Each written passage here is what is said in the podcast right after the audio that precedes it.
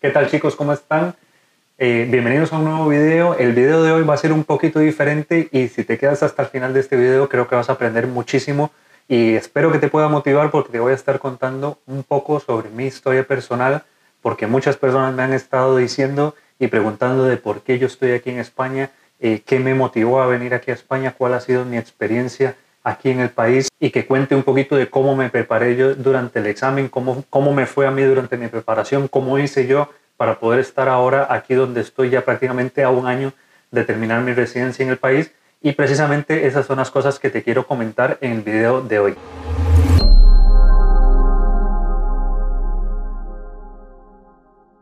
Hola, ¿qué tal? Si eres nuevo aquí en el canal, yo soy Daniel y soy médico de Costa Rica, actualmente residente de cuarto año de urología aquí en España. Y en este canal, en Hablando del MIR, te ayudo a poder conseguir y hacer realidad tu sueño de ser médico residente y posteriormente médico especialista, principalmente si decides hacer la residencia aquí en España. Entonces, si esto es algo que te puede interesar, te invito a que me dejes un like en este video que me sigas aquí en el canal de YouTube y actives las notificaciones para que seas de las primeras personas que reciba una notificación y sepa cuándo sale el próximo video. Y además te invito a que me sigas en el resto de mis redes sociales, donde constantemente estoy compartiendo información para que sepas más del examen MIR, la residencia en España e incluso para que te puedas preparar para este examen si en algún momento decides venir y hacer el examen MIR. Bueno, entonces, hoy el video, como digo, va a ser un poquito diferente. Voy a estar contando un poquito de mi experiencia y he decidido también al mismo tiempo que iremos haciendo un poquito de tour alrededor de mi casa para que conozcan y que el video sea un poquito diferente. Entonces, lo primero que quiero contarles es por qué decidí venir a España.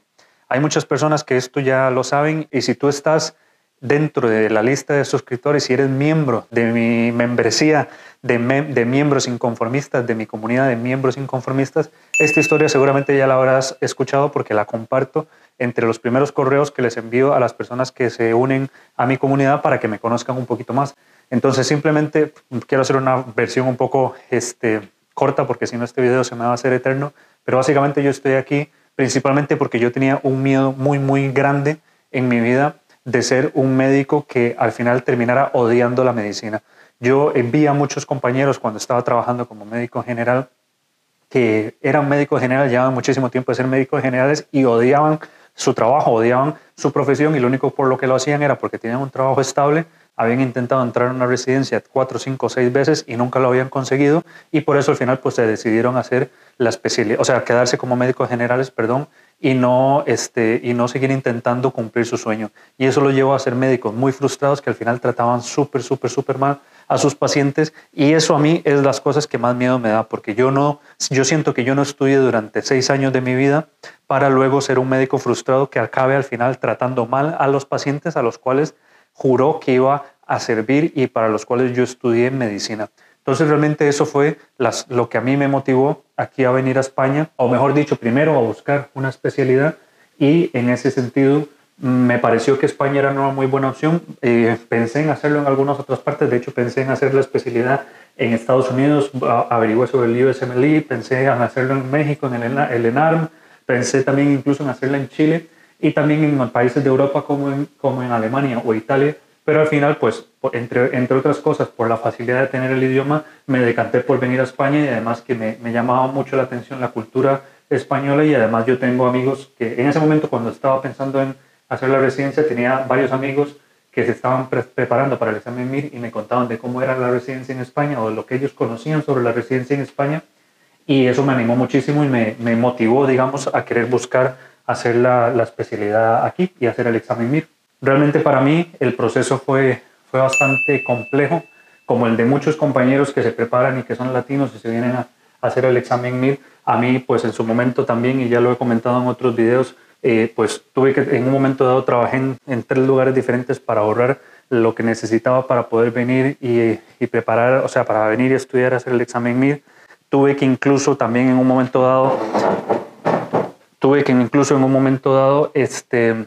renuncié a mi trabajo y al final perdí el trabajo porque había renunciado para poder dedicarme al examen y, y estudiar los últimos seis meses antes de prepararme para el MIR, pero al final no pude hacer el examen porque no tenía la homologación a tiempo y tuve que esperar otro año ya sin trabajo y prácticamente en ese sentido empezar de cero buscando, como digo, en un momento tuve hasta tres trabajos porque encontraba trabajo de medio tiempo o así, que bueno, pues era lo que, lo que podía conseguir para luego venir y mi intención era la segunda vez, como no pude prepararme la primera en España porque no tenía el dinero, ya sí, pasado un año después, seguía ahorrando y con mi esposa nos vinimos para España y decidí eh, pues preparar los últimos seis meses de la preparación aquí en España. Para nosotros fue un cambio fuertísimo, la verdad, porque no solo estábamos empezando, pues éramos recién casados, sino que además nos habíamos alejado de todo lo que conocíamos, de nuestra familia, de nuestros amigos, y no teníamos ninguna certeza de que realmente nos íbamos a poder quedar aquí en España. Aunque, si te digo la verdad, este, yo honestamente había algo, yo tenía una convicción que yo creo que siempre ha venido de, de, un, de una certeza que Dios me estaba dando de que cuando yo viniese para acá iba a poderme quedar y al final y gracias a él eh, creo que yo pude conseguir mi plaza en el primer intento, pero realmente no teníamos nada claro, o sea, no, realmente nosotros vinimos y no teníamos la, la realidad, o sea, no, no, teníamos nada asegurado de que íbamos a poder quedarnos aquí, pero vinimos con la fe y la seguridad de que, nos íbamos, que veníamos para quedarnos y de hecho tanto fue así que vendimos todo lo que teníamos, vendimos el carro, vendimos todas las cosas que teníamos allá y nos vinimos para acá y prácticamente sin ver para atrás, aunque no digo que en ese sentido sea fácil, ha sido difícil alejarse de la familia, pero ha merecido muchísimo la pena. Y bueno, la preparación fue, fue muy, es diferente, la verdad que la medicina aquí en España se vive muy diferente a lo que estamos eh, acostumbrados en Latinoamérica y el estar preparando el examen aquí eh, con compañeros españoles, yendo a las clases, escuchando lo que decían algunos de cómo le iban en los simulacros y que les iba inclusive muchísimo mejor que yo, a mí esa clase de estrés, por lo menos a mí me funcionó para poder em, pues estar más convencido y como más, tomarme más en serio la preparación y yo intentaba estudiar todo lo que podía durante todo el tiempo posible porque sabía, tenía, tenía ahí a, la competencia siempre, digámoslo así, todos los, todos los sábados veía mi competencia cuando hacíamos simulacros y después en las clases y yo decía, yo necesito superar a estas personas y conseguir mi plaza. De cara a lo que era la preparación, que también muchas personas me lo preguntaban, yo soy una persona muy, muy mañanera, o sea, muy de día. A mí yo prefiero, y desde la universidad era así, yo prefería acostarme temprano y levantarme más temprano para estudiar que quedarme hasta las 12, 1 o 2 de la mañana estudiando. Y entonces preparándome el mil yo hacía lo mismo. Yo eh, generalmente me levantaba 6 y media, 7 de la mañana, pues para poder desayunar tranquilo, me bañaba y todo, y a las 8 de la mañana empezaba a estudiar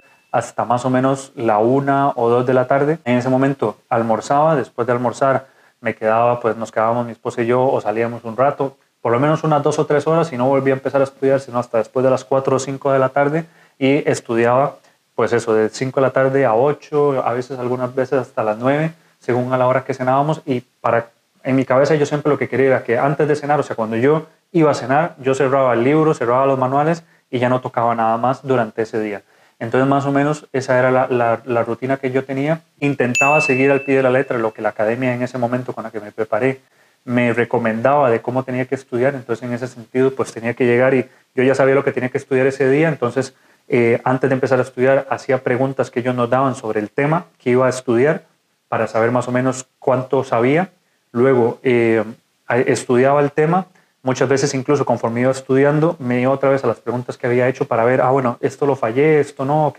esto ya lo entiendo, no sé qué. Estudiaba el tema como tal y yo en ese sentido también soy como más de darle muchas vueltas, o sea,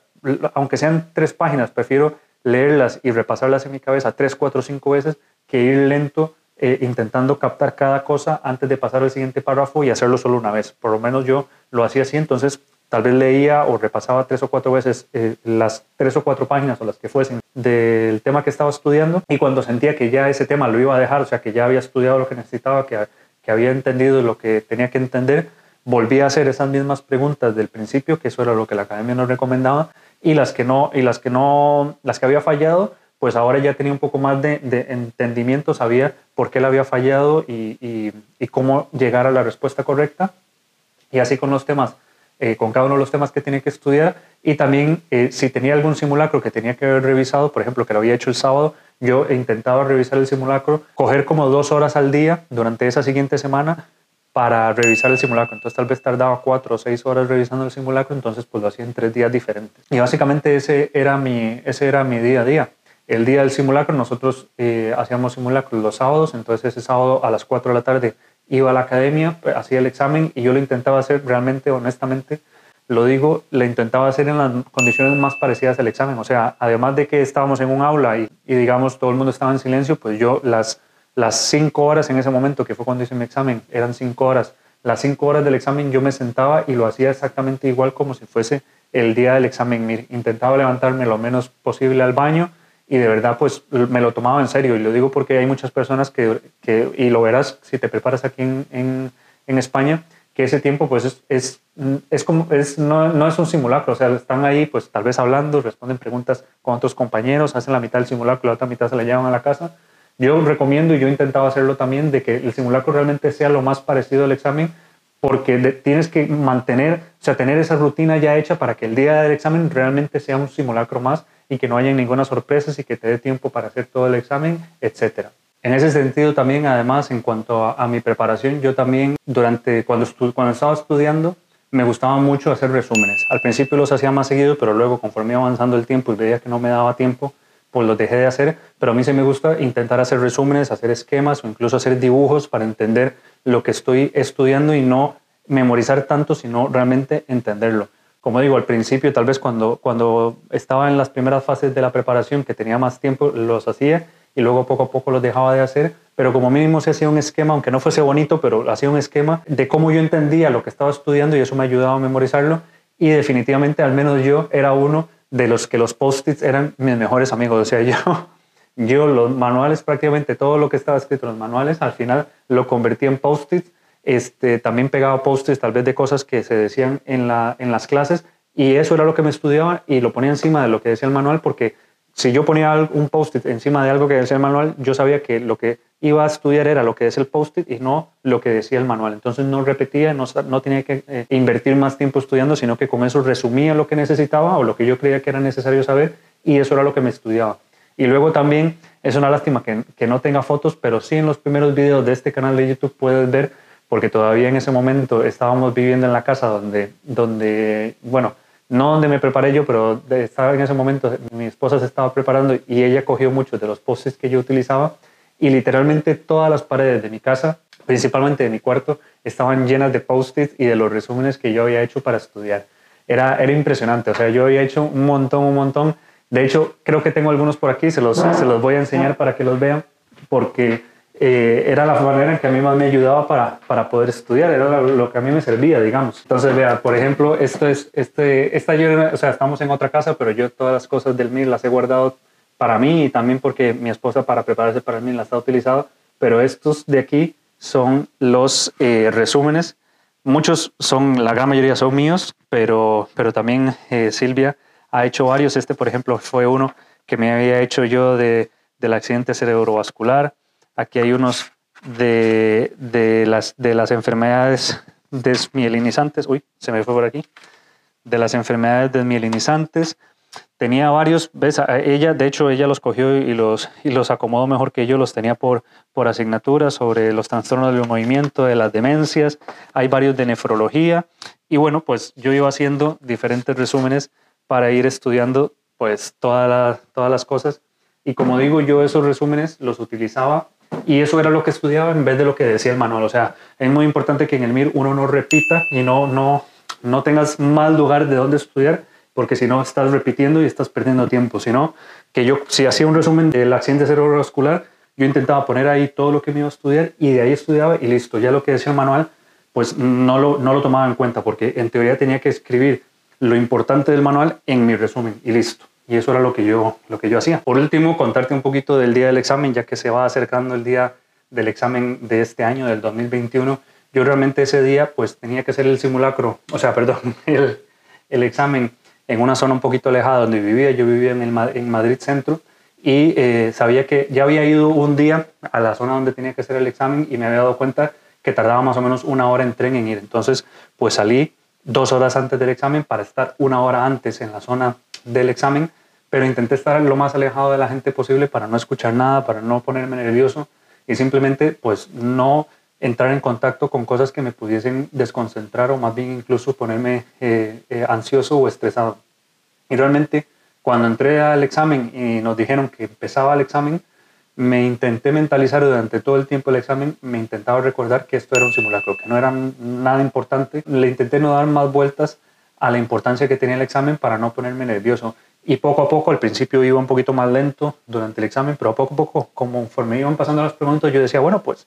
no sé si todas las sabía, pero bueno, bastantes tenía idea de lo que tenía que decir, lo que tenía que poner, la respuesta correcta. Este, yo sí en ese sentido, por ejemplo, sí intenté eh, las respuestas, las que yo pensaba que era la respuesta correcta, en preguntas que yo sentía que la respuesta correcta era alguna, la marcaba y esa era para mí ya la última, digamos, la respuesta correcta que iba a marcar. Pero si tenía dudas, eh, tal vez entre dos o tres, le ponía una señal a la que yo creía que era la respuesta correcta, pero no la marcaba y así de esa manera yo sabía que después, cuando terminaba ese bloque de preguntas que iba a hacer, tenía que volver a ver esa pregunta y ya decidir cuál era la respuesta que yo creía correcta para pasarla a la plantilla de respuestas. Y yo pues poco a poco veía que no tenía que dejar tantas respuestas en blanco y bueno, eso me fue dando un poquito de confianza y poco a poco fui haciendo el examen y al final cuando me di cuenta se habían acabado las cuatro horas y había hecho el examen e incluso me había sobrado tiempo para poder estudiar, eh, para poder repasar, perdón, eh, preguntas que tenía dudas. También en ese sentido decirte que yo no cambiaba y no recomiendo cambiar ninguna respuesta que ya hayas puesto a menos de que realmente después de analizarla puedas concluir que la respuesta correcta es otra porque, por, o sea, porque lo tienes muy claro. Si no lo tienes claro, es mejor marcar lo primero que se te había ocurrido porque muchas veces esa es la respuesta correcta y por lo menos a mí me ha pasado de cambiar respuestas sin tenerlo claro y después la respuesta correcta era la primera que había marcado. Entonces es algo que no te recomiendo hacer, sino dejes la, la, primera intuición que tuviste es tu respuesta correcta, a menos de que, como digo, después de pensarla, tal vez cuando estabas repasando, tal vez en si te sobran unos 20, 30 minutos del examen y empiezas a ver preguntas que tenías dudas, con más, con más cabeza fría, con más tiempo, te das cuenta que no, que la respuesta correcta es otra, ahí sí merece la pena cambiarla y si no, no. Y bueno, este, realmente quería contar otras cosas sobre el día que elegí plaza y consejos para tu preparación, pero bueno, he hecho un video completo sobre consejos para preparar el examen que te los voy a dejar por aquí, pero además este, creo que el video ya se me ha hecho muy, muy largo. Si te ha gustado este video, dímelo en los comentarios. Eh, puedo hacer videos un poquito más largos o contándote un poquito más de alguno de los temas que he hablado así por encima ahora. Me encantaría que me dijeras si, ese, si eso es algo que te interesa, dímelo abajo en los comentarios. Y no olvides, si te ha gustado este video, dejarme un like, que eso también me ayuda a que YouTube le enseñe este video a más personas. Y no olvides suscribirte aquí en el canal y activar la campanita de las notificaciones para que seas de las primeras personas que sepa cuando sale un nuevo video en el canal. Y por último, no olvides seguirme en todas mis redes sociales, en Facebook, en Instagram, en TikTok y también en Clubhouse, donde te doy información para que sepas cómo es la residencia médica en España, cómo es el examen MIR y cómo tú también puedes conseguir y hacer tu sueño realidad de ser médico residente. Así que bueno, eso es lo que te quería comentar hoy. Espero haberte motivado, espero haberte ayudado y darte algún consejo que te haya servido y ya nos vemos en el próximo video. Muy bien chicos, ese fue el episodio de hoy. Espero que les haya gustado, que lo hayan aprovechado. Y cualquier otra pregunta que tengan sobre este tema, eh, no olviden dejarme un comentario aquí en el podcast o bien si ven el video en el canal de YouTube, que lo pueden encontrar como hablando del MIR, pueden dejarme cualquier comentario ahí de lo que les ha gustado, de lo que les ha parecido, cualquier duda que tengan e incluso cualquier otro tema que les gustaría ver en el canal y también aquí en el podcast, me lo pueden dejar en el, aquí mismo en el canal o también en el canal de YouTube y voy a estar respondiendo a sus mensajes. Antes de terminar, me encantaría poder invitarte a que te suscribas a mi membresía gratuita, donde eh, vas a tener material exclusivo para médicos inconformistas para poder empezar a caminar y conseguir tu objetivo de ser médico especialista, ya sea aquí en España o también en general en cualquier parte del mundo. Vas a encontrar cursos y recursos descargables como ebooks y manuales que te van a ayudar a conocer más sobre el MIR. Y poco a poco también voy agregando material para ayudarte a que sepas cómo es la residencia médica en otros países de Europa pero también en otros países del mundo. Y voy a estar hablando con otros compañeros intentando hacer entrevistas con otra gente que esté haciendo la residencia en otros países para que tengas información y puedas decidir dónde hacer la residencia en un lugar que te guste, que te apasione y que te conviertas en un especialista de alto nivel que pueda impactar de forma positiva en cientos de miles o incluso millones de pacientes en el futuro. Entonces, hazte miembro ahora yendo a www.hablandodelmir.com barra membresía básica y simplemente con eso vas a acceder a la membresía y vas a empezar a disfrutar de los contenidos básicos de la membresía para que puedas cumplir tus objetivos. Eso es todo por el episodio de hoy y ya nos vemos en el siguiente episodio.